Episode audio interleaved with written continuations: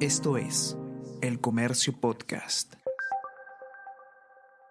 Buenos días, mi nombre es José Manuel Romero, periodista del Comercio, y estas son las noticias más importantes de hoy, jueves 11 de mayo. Elian Karp huye a Israel para eludir justicia peruana. Esposa del expresidente Toledo usó su pasaporte israelí para viajar desde Estados Unidos en un vuelo comercial. Sobre ella pesa un pedido de extradición por el caso Ecoteva.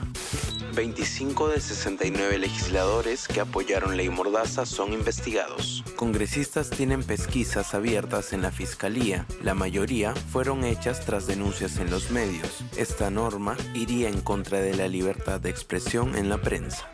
Casos de dengue en Lima llegan a casi 5.400 e infecciones en el país suman más de 73.000. A la fecha, contagios en la región metropolitana superan en gran medida a cifras de todo el 2022.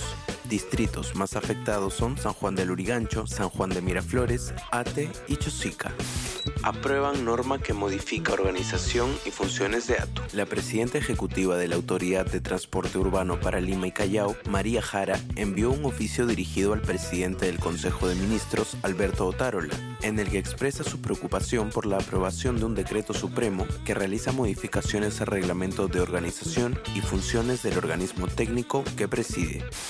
Inter gana 2-0 al Milan en el derby de ida por las semifinales de la Champions. El Inter de Milán está a un paso de eliminar por primera vez al AC Milan en el torneo europeo. Además, el jugador bosnio Edwin Seco se convirtió en el segundo futbolista más veterano en marcar en una semifinal de Champions.